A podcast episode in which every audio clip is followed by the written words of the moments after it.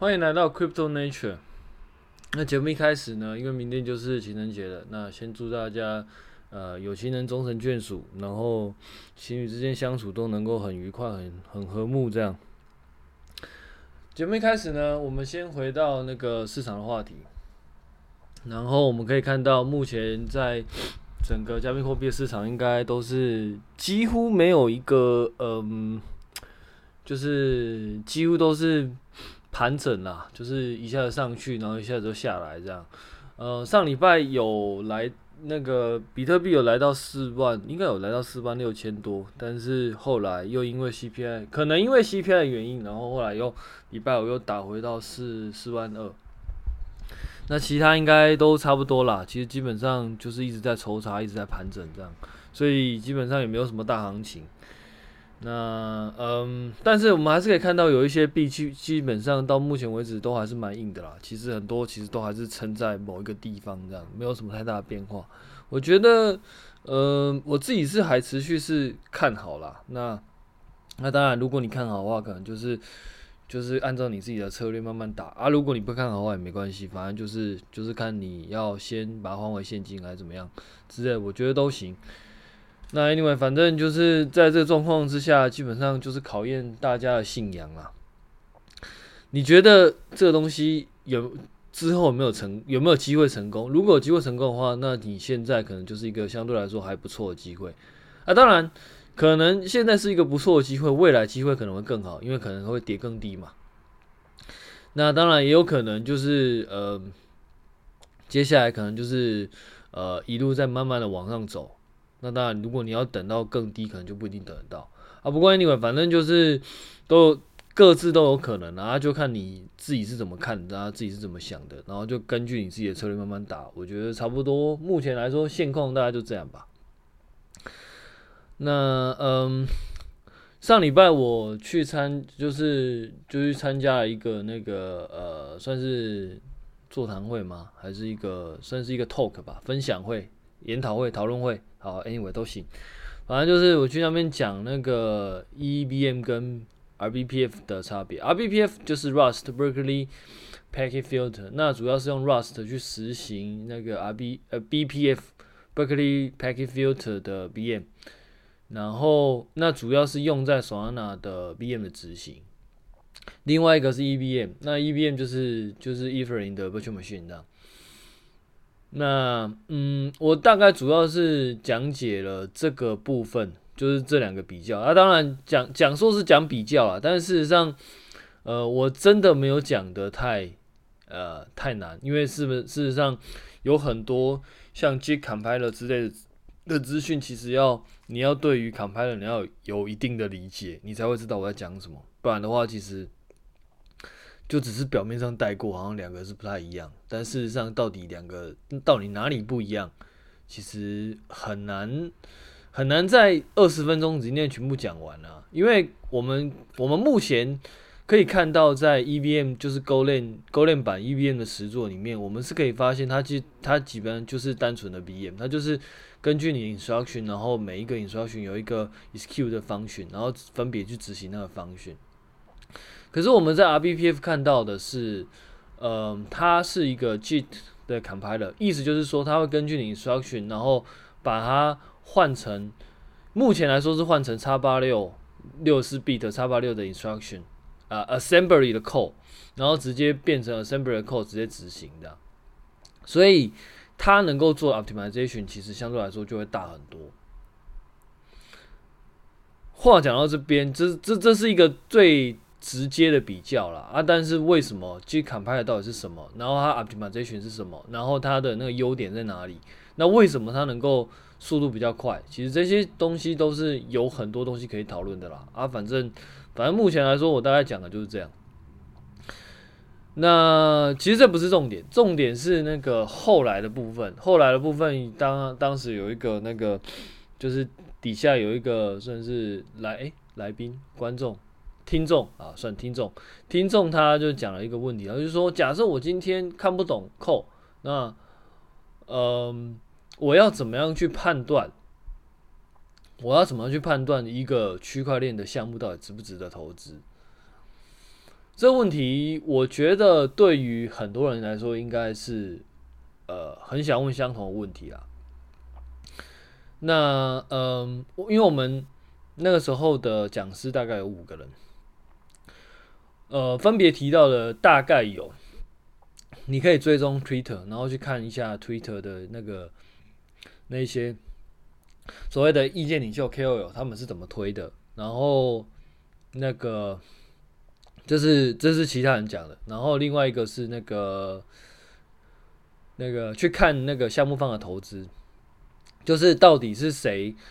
谁是天使投资人，谁是呃第一轮的 C 呃 C round，然后甚至 A round 到底都是谁投的，哪一些机构有参与？但我觉得这两个都会有一点，都会有它对应的，都会有它对应的问题。首先，KOL 他可能会可能会有收那个东西的广告，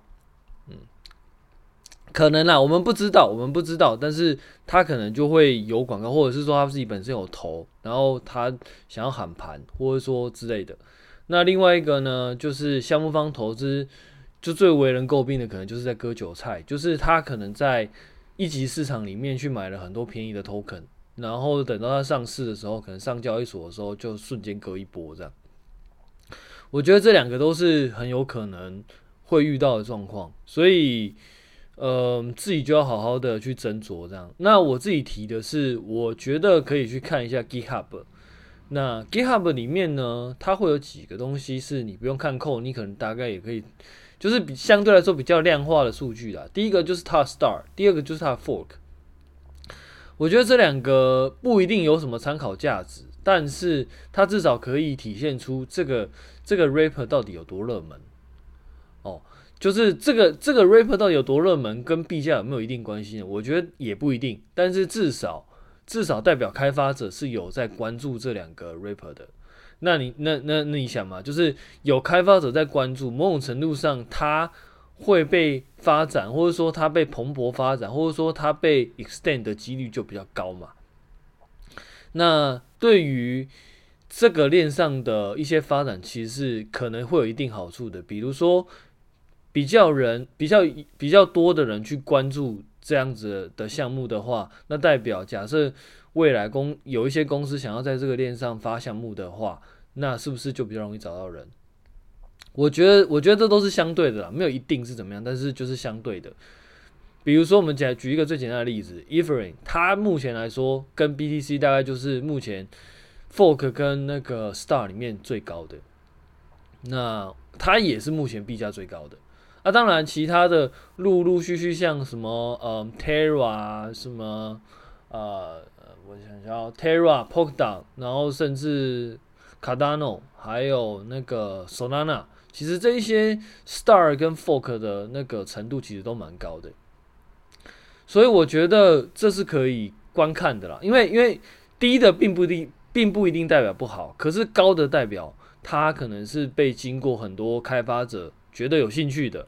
我觉得可能就是一个这个项目到底 O 不 OK 的一个呃有趣的观点。另外一个呢是 pull request 跟那个。呃，pull request 跟那个 issue 的数量，issue 的数量代表所谓的 issue 是我我有我在我有在用这个 project，那这个 project 它我在用的时候，它我可能会有一些问题，那我可能就会在 GitHub 上面发 issue，告诉开发者说，诶，我用了这个东西，但是它有问题，你们要不要看一下？那当然，你越多人用，就代表这 issue，呃。就是可能越多嘛，因为事实上绝对没有完美的 software，有 software 一定会有 bug。另外一个是 pull request，pull request 的意思就是说，我今天假设是 A 开发者，然后我想要对 B report 去修改它的东西，然后最后我希望我的东西能够能够纳入这个 B report 的的官方版本的话，我就会对这个 B report 打出 pull request。就是我把我写好的 code 直接打回去，它那个 B report 可以选择要不要 merge。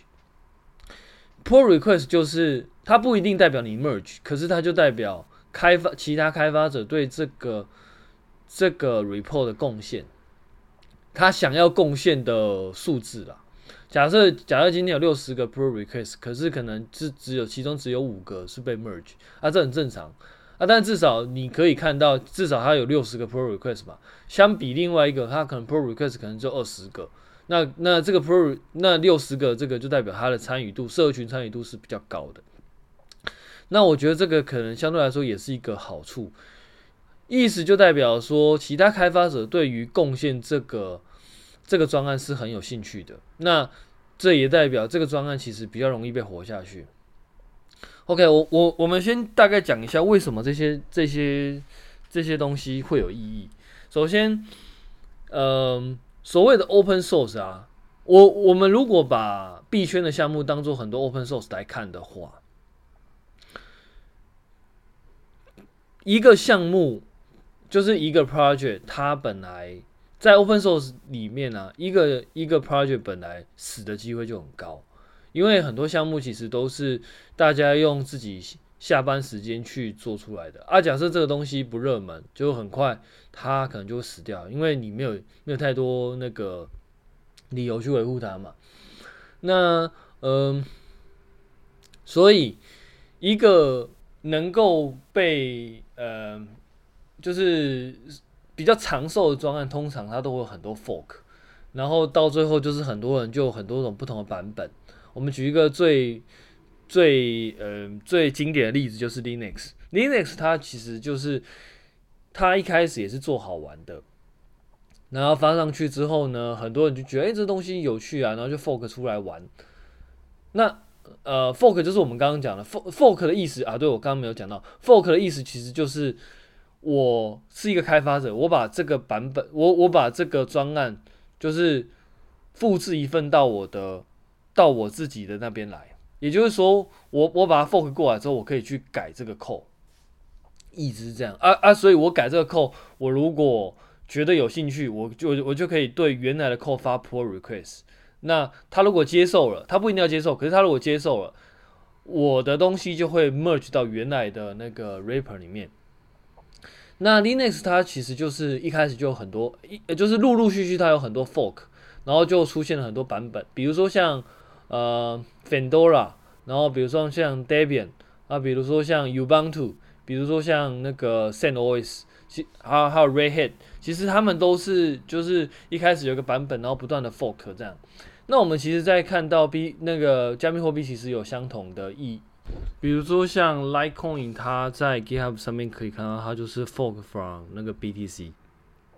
那当然，那个以 fork 来说，这个案例是比较，它就是直接去 clone 它的，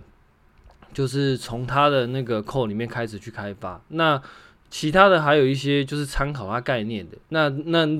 嗯，如果从那个角度来说的话，可能就会更多了。Anyway，反正就是越多 fork 的专案，其实它我们就可以看到它就会就很大的几率是这样子的专案就会比较容易以各种方式存活下来。那所以我才会觉得说这样子的专案对于那个。对于你，你在投资的时候可能就会有一些 hit，那就代表这样的东西其实不论怎么样，它可能就是比较容易，至少可能比至少可能一直会有人持续开发，然后持续维护，那相对来说就比较容易度过熊市啊。如果熊市真的来的话，以上大概就是我对于这呃。Star fork 的 fork 数量，然后 pull request 跟那个 issue 的数量，大概就是我对于那个听听众的回答。那当然，你说这个东西会不会有偏误？我觉得也会。就是首先就是有人开发、有人使用的东西，币价不一定会高。所以如果你以投资为目的的话，这些东西它的是不是一定能够让你赚钱？我觉得未必。很多好的专案，其实基本上你真的去投，你也不一定会赚钱，因为事实上。呃，所谓的交易，它其实不看，不一定只看，就是不管是公司的本质啊，还是那个，还是那个，呃，专案的本质，他可能还会要看那个交易者的情绪，就是市场的情绪之类的。所以你说，好的公司或好的专案就一定你投了就一定会赚钱吗？我觉得倒未必啦。那当然还要看你是你的策略是什么，然后你是什么时候打的，然后还有你看的时间周期长短什么之类的。我觉得这些东西都会有影响啦。所以，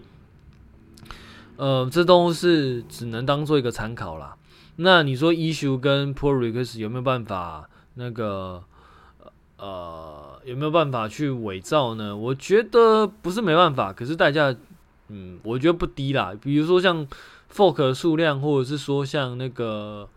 呃 star 数量，基本上你每一个账号只能做一次。也就是说，如果你要冲高这个数量的话，你要办很多 GitHub 的的 account。那 pull request 跟 issue 的数量也是，因为那个东西是你需要去，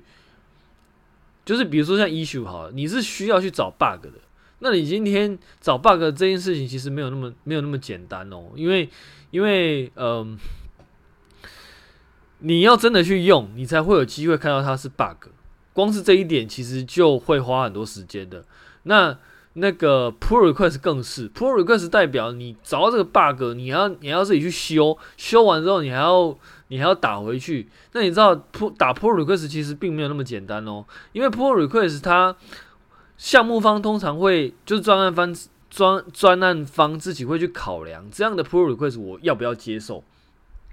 不是每一个 pull request 专案都会跟你说啊，我们就是欢迎各种 pull request 啊，讲是讲欢迎啦，可是他不一定会收，原因是你你的写法可能跟他们的做法不一样，或者说他们可能。本来就有一定的做法，只是说他们还没做到那边，但是他们一定有一定规划，或者说他们已经有人在做这件事情了。那你的做法刚好跟他不一样，或者是说未来他们会重构，所以这部分已经是就是注定会被呃会被拿掉的部分，或者是说这个部分已经他们没有要用了，所以收你的扣也是白收。然后还有就是反正就是很多原因啦，所以也不是说你今天打进去他们就一定要收，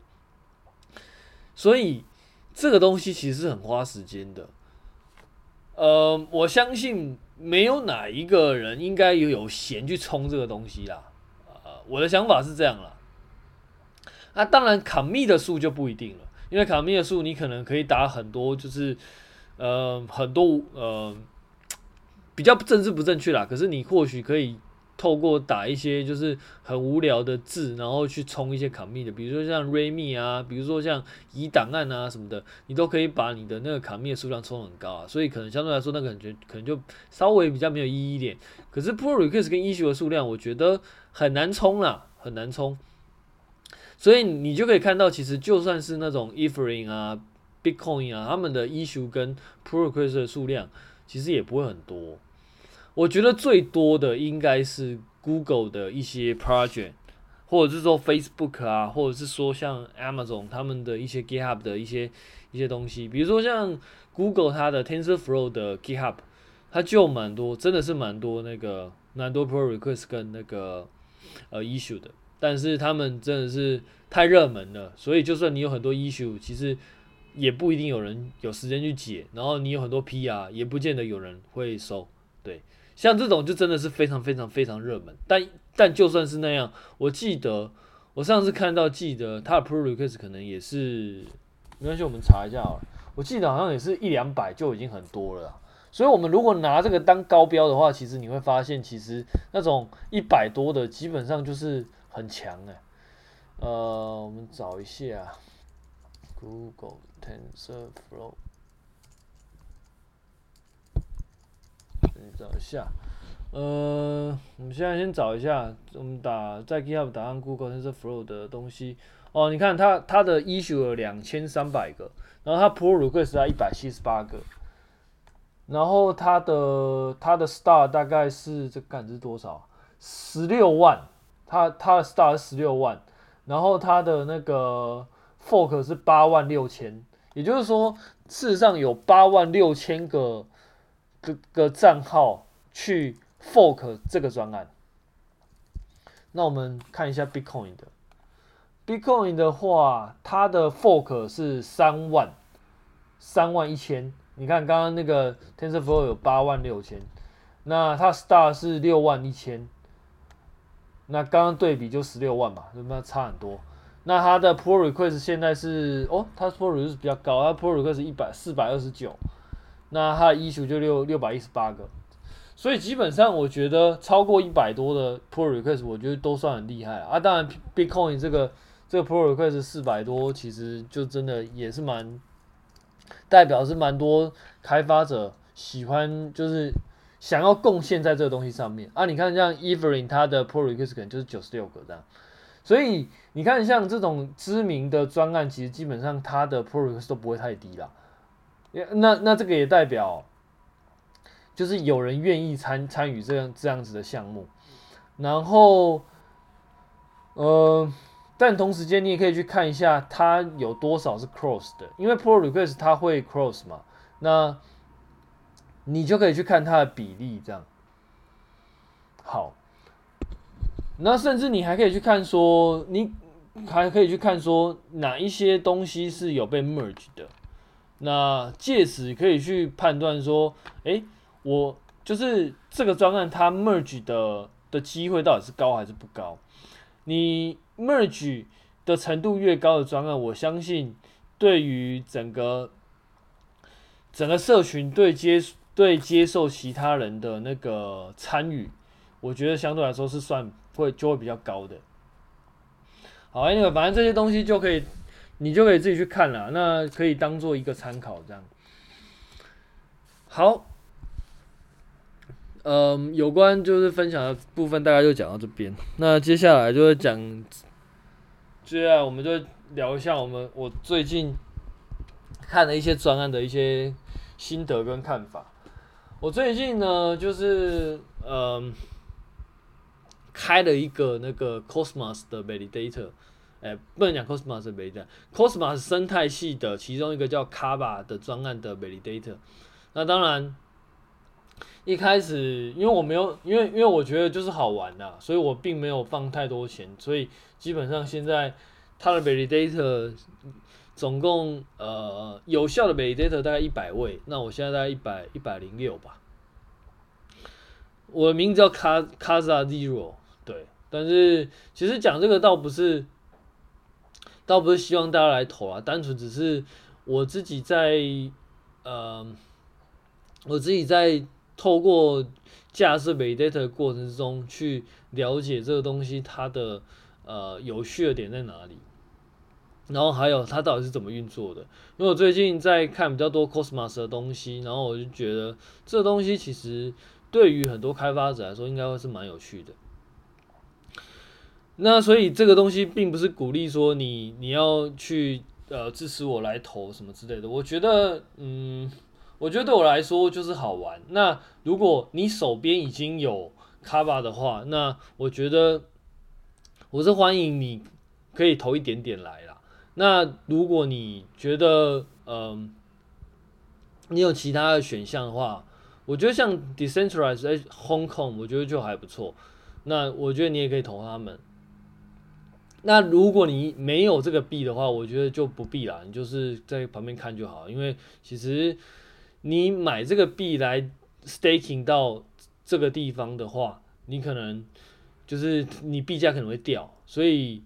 我现在跟你讲这个，就是如果说你要去买的话，你可能假设你买了一个最高点，干，那我就真的就是成为一个罪人这样。所以我觉得如果你没有，那就你也不用参与了，反正就旁边看就好。你只要你那但你可以去听听我在做 validator 的一些呃遇到一些状况跟看法，因为因为像我开了这一两个礼拜以来，我大概就遇到了蛮多有趣的事情啊。因为因为开 validator 其实相对来说它就会比较需要一些技术上的知识啊。像像我最近就遇到了一两件事情，首先第一件事情就是。他的那个，嗯，我一开始是开那个呃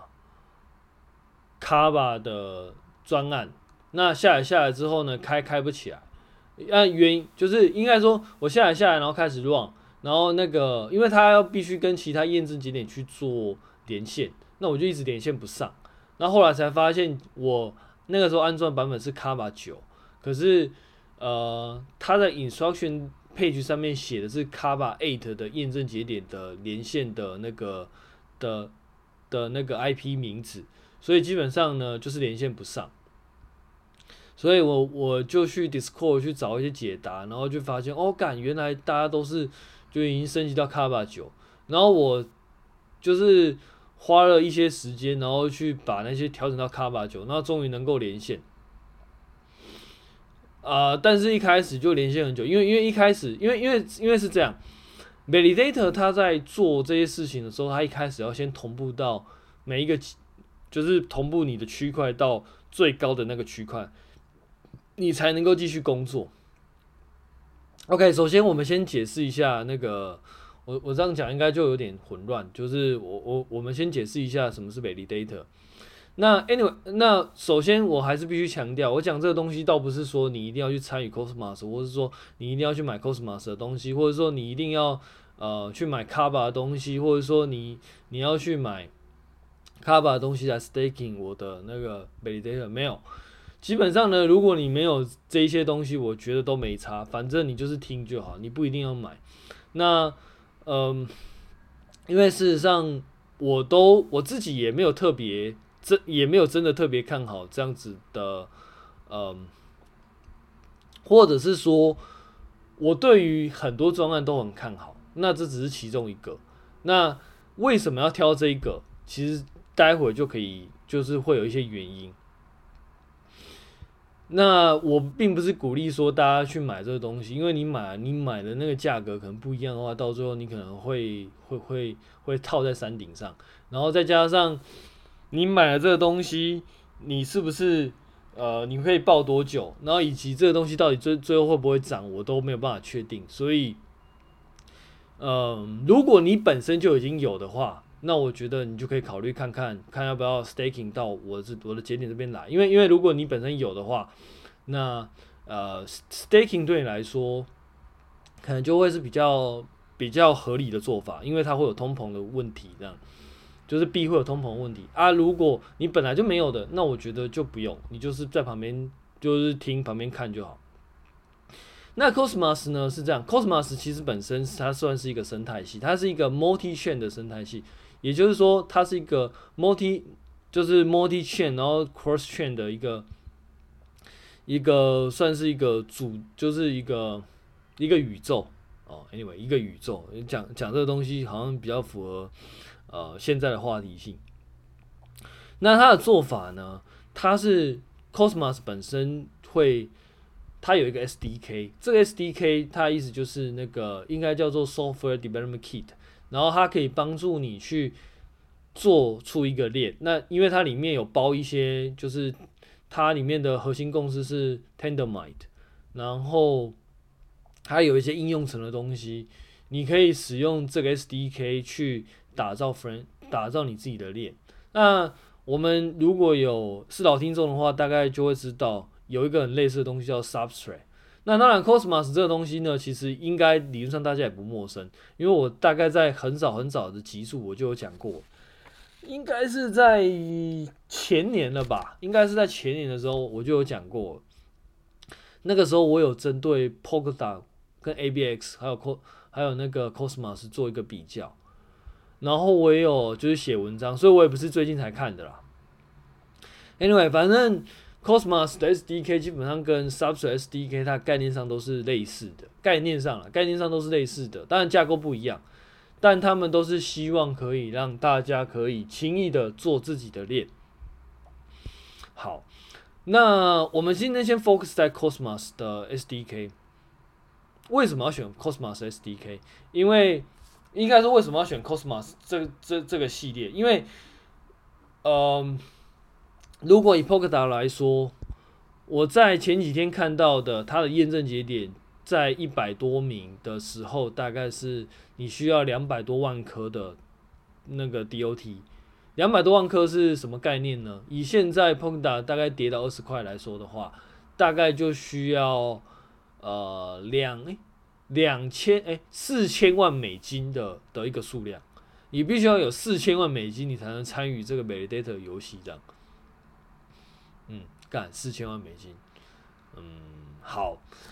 那嗯，所以基本上，你假设，除非你今天是你是早期的那个，你是早期的那个 poked 的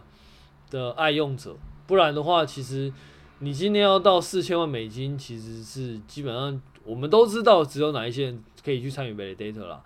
那假设就算是二十倍之前，我们一块美金好了，你两百万个 DOT，你大概也要出两百万美金啊。所以基本上，我觉得那个应该都算是一个不是一般人可以拿出来的一个一一一个一个量。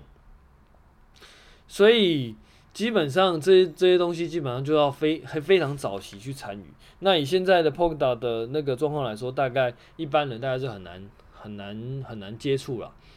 那反过来说呢，Cosmos 它有很多专案，它的做。因为，因为它它是一个 SDK，然后它每一个链都有它自己每一个链的 validator，也就是说，我们刚刚讲的 Cosmos 是 SDK，所以 ATOM 本身就是用 Cosmos SDK 去做出来的一条链，那它自己的，它有它自己的验证节点，然后呢，在那个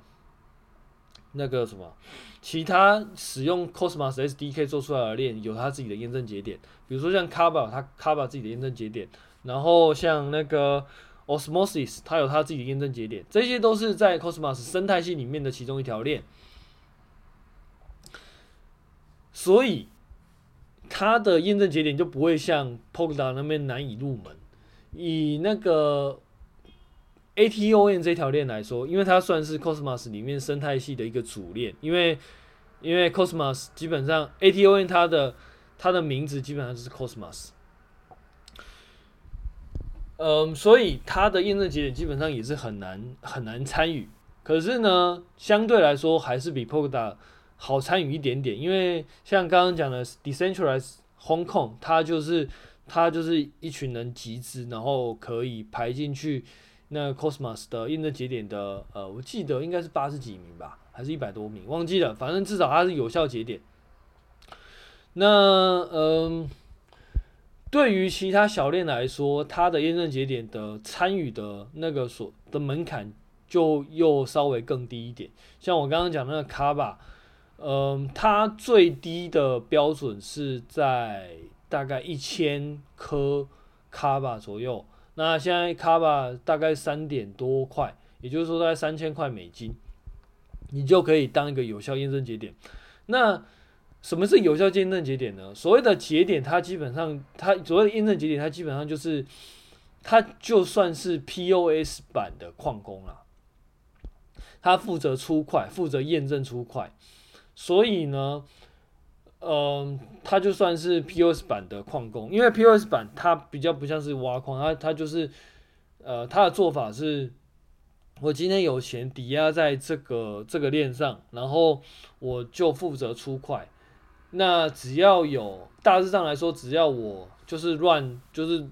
就是乱出块，或者是说我自己乱改交易，被只要被其他节点发现，我就会我就会被扣钱，这样就是用这样的机制去维护整个链上的的的安全性，这样。那当然它，它的它的点就在于说，当你抵押的钱。整个链上抵押的钱越低的时候，它的危险性就会比较高，因为代表你要去攻击这样的链，其实相对来说就比较容易。所以当然，Kava 这条链它的那个门槛低，就代表它事实上是比较危险的。啊但是因为比较危险呢，所以像我们这种比较小资的，基本上也可以进行参与那个 validator。那你知道吗？像我这样子的人，我当然会想要去玩一下这些技术，我就不太可能只当一个。staking 者，就是我，我就会希望自己可以去做 validator。那什么是 staking 者呢？就是你你自己在当 validator 的时候，你不一定要全部压自己的钱，你可以去广泛在社群上宣导，然后请很多抵押者。也就是说，假设我今天不想要开 validator，可是我又想要参与 validator 的的工作，我要怎么做呢？我就是把我的该链的那个币 staking 到。那个节点里面，就是比如说，我希望委托这个节点来帮我，来帮我做验证节点的工作，那我自己就不用去开验证节点，但是我也可以参与验证节点的那个工作。那呃，也就是说，A 验证节点代表我去做验证这个东西。那嗯、所以当验证节点有一些收益的时候，我也会收到一部分的收益。状况是这样子，那那收益可能就是用卡，就是比如该链的货币去当做一个那个一个呃一个形式去发给你。所以呢，这是普通人可以参与 stay 参与 validator 的工作。那身为验证节点呢，你的目的其实就是要保持你的节点一直在线上，然后当你真的有办法出块的时候，链上就会发给你奖励。那其中奖励呢，你可以设定你自己的佣金比例，然后收一点佣金，然后剩下的就就会那些奖励就会发给 staking 在你这个节点上面的那些 staker 这样。那嗯，原则上来说，它的机制是这样啊。那因为你知道，像我这样的人，就是会想要自己去当一下 validator。所以我就会想要自己去开这样子的东西。那当然啊、对，还还有一点忘记补充。你当你在 staker 就是当你是一个 staker，你要 staking 你的东西在某一个节点上面的时候，你其实就要去有能力去判断这样的节点是不是会有问题。因为假设节点发生的问题，那你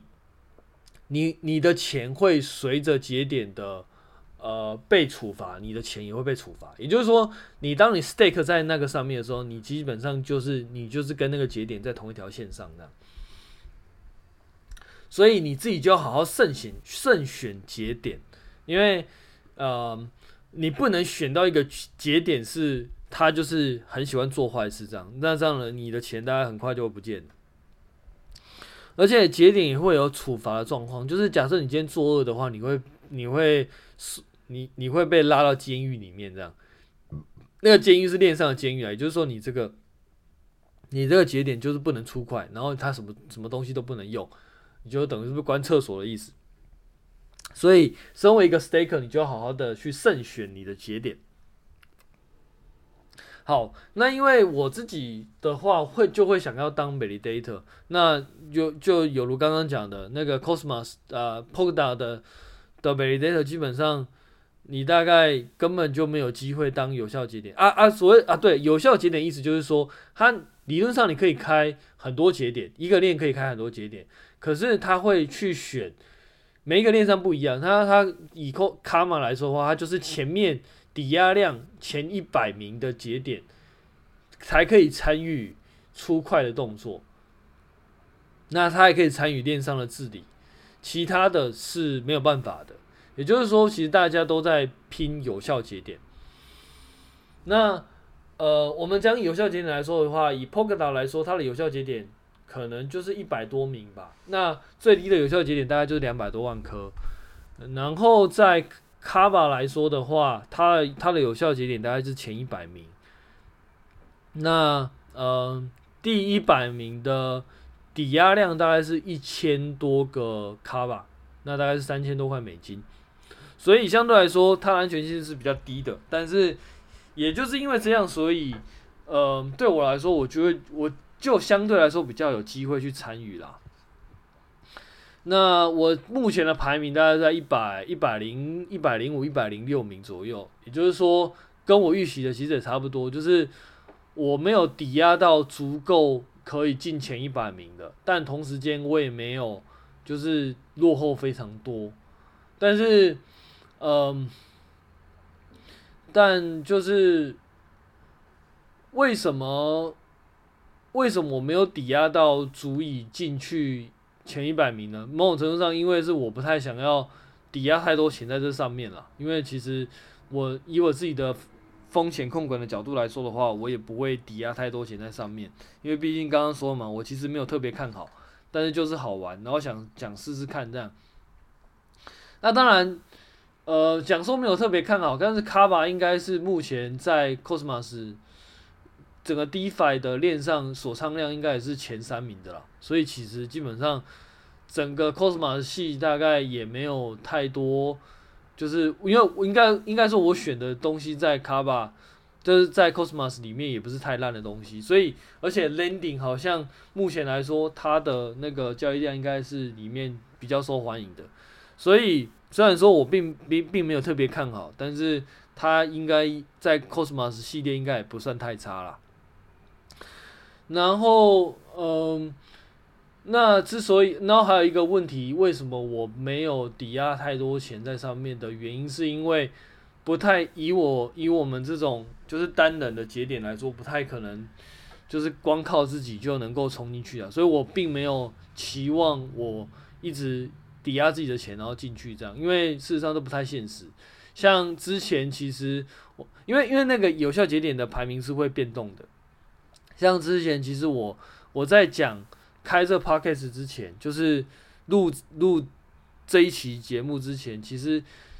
第一百名的 validator 的抵押量大概只有在八百多个那个八百多八百多那个八百多颗卡吧，现在已经到一千多，所以事实上它会随着你的链上越热门，然后你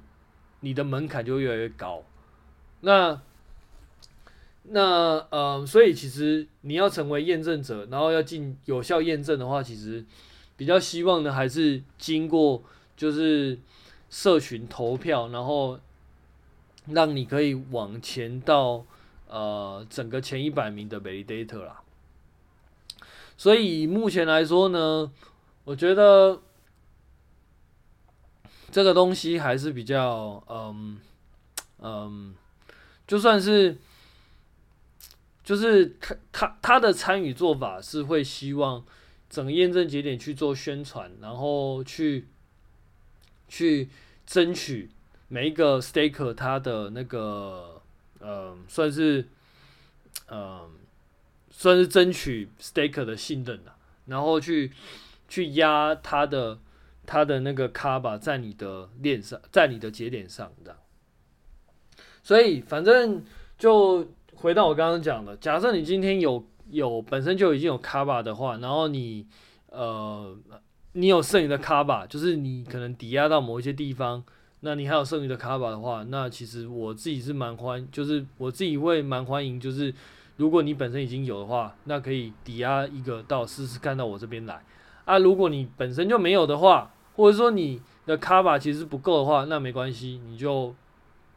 你就在旁边看就好。我觉得，我觉得我没有办法去就是。呃，鼓吹大家买卡吧，这个因为因为那个其实是蛮危险的一个一个东西，因为你买了这些东西，那我也没有办法推荐你买卡吧，因为事实上这样子的东西我自己都不确定它到底有没有办法活过这个熊市，所以我没有办法推荐，我只能说，我只能说，嗯、它的验证机制是这样了。那对我来说，假设今天这个卡吧。就是这个节点，我一直都冲不上去排名的话，可能就是在以现在这个这个状况，因为只有我一个人，里面的节点也只有我一个人嘛，所以基本上，嗯，了不起，真的就是因为因为我开这个东西，我也是要就是要成本，所以哪天就如果撑不下去，我就直接关掉就好，所以对我来说也没什么差啦，所以基本上就只是一个分享，然后嗯。这个卡就是在做这个 validator 的时候，我又遇到一些事情。第一个就是那个呃，刚刚讲的那个版本的问题，因为因为他们他们的那个 GitHub 上面给的东西跟现在版本已经不一样了，所以就是很雷。然后那个验证节点的 IP 基本上。就是我把它改过之后，然后接下来就出现另外一个问题，就是连线连太久，因为因为我是慢慢让它同步嘛，同步到最高区块，但这样子其实同步的太慢，所以后来我发现其实可以可以去下载一个同就是同步完的版本，然后再从那个版本开始，那就遇到下一个问题，就是它有三个版本，就是你你要怎么样去修修剪你的枝芽。就是你把全部都剪掉，那基本上就是最轻量的一个版本。然后你，然后你就是它修改的预设模式，它就是一个就是预设模式的修改，基本上就是一个 default 版本。然后最后一个是什么都不修改，那就是一个算是备份档案，嗯，英文叫做 archive archive 的版本。我一开始是用 prone，就是就是呃修改，就是修改到最极致那个 prone 的版本。那那个 prone 的版本就发现一个问题，就是它它更新到最最新的区块之后，不晓得为什么它就没有在。往上走，因为因为假设我们现在的高度来到三万三万一千三一零零零的区块的高度好了，那别人都已经到三万四了，然后他可能还在三万一零零零这样，就是三一零零零，别别人都已经到三四零零零，他还在三一零零零这样，所以其实我后来又把它改成 default 的版本，那目前看起来就比较没什么问题啦。然后我到目前的心得是，干那个那个指令真的版本变化非常大，所以基本上，呃，除非你是你有一直在追，不然的话，那个 CO 的版本啊 COI 版本啊，基本上就是很容易就是很容易就 lose 掉，然后文件上面写的东西跟跟现在的最新版本其实都会有不太一样的东西。好，那我们今天大概就讲到这边了。那还是一样一句老话，其实我这边并没有办法推荐你买任何东西，包含刚刚讲的 CAPA Validator，其实我也只是分享，呃，这边我开 CAPA Validator 的一些就是遇到一些事情。那某种程度上呢，你或许可以从中去了解，诶，Validator 到底是怎么运作的，然后 Validator 呢，它它的机制是什么？然后你可以，你可以由这个东西去反推，如果你今天就是在 Cosmos 其他链上每一个可能是什么样什么样的问题这样。然后我觉得这些东西是你可以从这个从这个节目上听到的啦，就是每 data 到底是会有会有什么问题这样。然后呃，但是如果你今天虽然说我并没有。就是推荐大家去买这东西，可是如果你本身就已经是 Kava 的信仰者的话，那我觉得你或许可以参考一下我的节点，这样，因为我毕竟现在是一个没有不是有效节点，所以很多很多事情其实我并没有，就是有效的验证节点这件事情，它会会遇到什么事情？目前来说，我还是没有办法分享给大家，这样，所以还是必须要。如果要分享的话，还是必须要有办法进入有效的验证节点。但是啊，还然后还有还有一个要补充的，就是说，staking 本身并不是真的把你的钱打到节点上面，而是说它只是你的钱还是应该说你的卡吧还是你的卡吧只是说，嗯，它只是在链上去宣告你将你的钱抵押到。这个节点的一个一个状态，所以呢，你还是随时就可以把你的钱取出来，就是那个理论上节点是没有办法拿你的钱的，对，所以那个钱并不是说，并不是说就是你是打给节点的，你只是，嗯，当当然这部分可能我。我后续会去看那个整个 SDK 它是怎么设计的，但是就目前我所知道的，所谓 staking 并不是说将你的钱打到节点的账户，而是说将你的钱就是放到一个呃，放到一个在在链上开一个有点像是开一个节点的操作地址，那这个地址呢？那那那个那个地址就是只有你自己啊，应该说打进去那个地址的钱，理论上只有你自，就是从你这个地址打进去，基本上别人也没有办法，别人也没有办法去改变的。你打进去的那个钱，也就是说节点应该是没有办法去把你的钱从那个操作节点的账户拉出来。好，简单来说就是节点账户假设是 B，我我目前看到啊，节点账户假设是 B，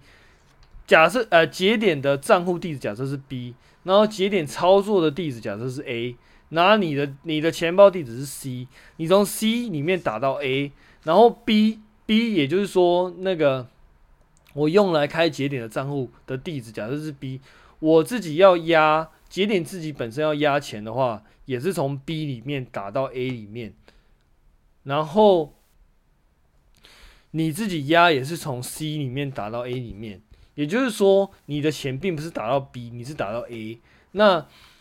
嗯、呃，所以当那个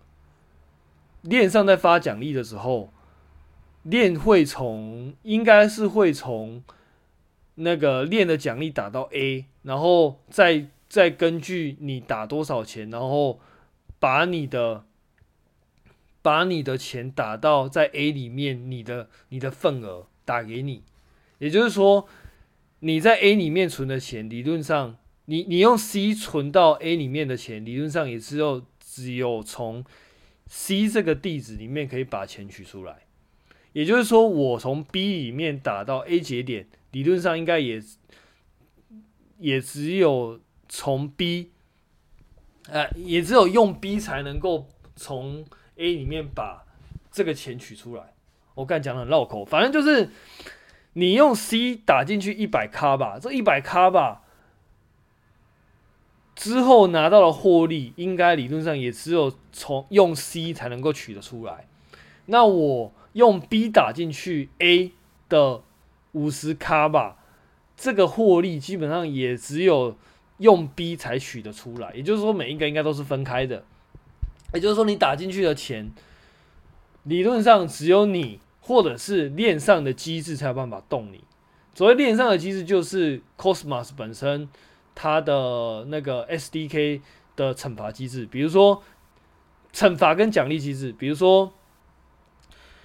嗯，这个节点有顺利出块，那节点的奖励会发给你。它发给你的就是发给在 A 上面的。你的钱包的算是副本吗？那所以你在 A 节呃你在 A 账户里面的的钱会越来越多，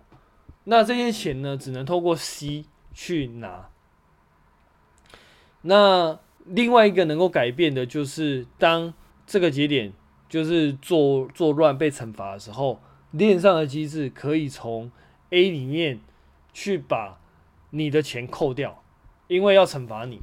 啊！当然不止惩罚你，会惩罚这抵押在 A 所有账户的钱。这是我目前的理解啦。所以你打进去这个节点，并不是打到这个节点的钱包，而是打到这个节点的操作的钱包地址。而这个操作的钱包地址，理论上是必是节点本身并没有办法去做任意改变的。所以理论上来说，除非链上的机制出了问题，不然的话，你的钱打进去还是你的钱。那、当然，你的钱到底那个，嗯，呃，你的钱啊，对，你的钱就是你 staking 进去，到你要拿出来。要经，我记得要经过二十一天，那当然可能会未来会有变化，但目前我看到应该都是二十一天。也就是说，你打进去之后，你要取出来，可能就是二十一天之后了。这一点是另外一个需要注意的地方。那刚刚这些东西其实都是我自己去看到的，那可能会随着链上的资讯有变化，然后就跟我现在讲的不一样，所以你就当参考。那希望希望有兴趣的还是自己去验证。那一样还是再次重申，就是我并没有，并没有推荐大家去买任何的那个币，因为其实你要知道，你买你买，不论是你买这个币还是你买哪个币，然后去做 staking，做去做 LP，就是那个流动性挖矿，其实都是非常非常，我觉得风险是有的，而且会随着你的币不一样，风险就是会增大，所以。嗯，所以就是自己要思考自己到底在干嘛。好，今天就先讲到这边，那我们下次见，拜拜。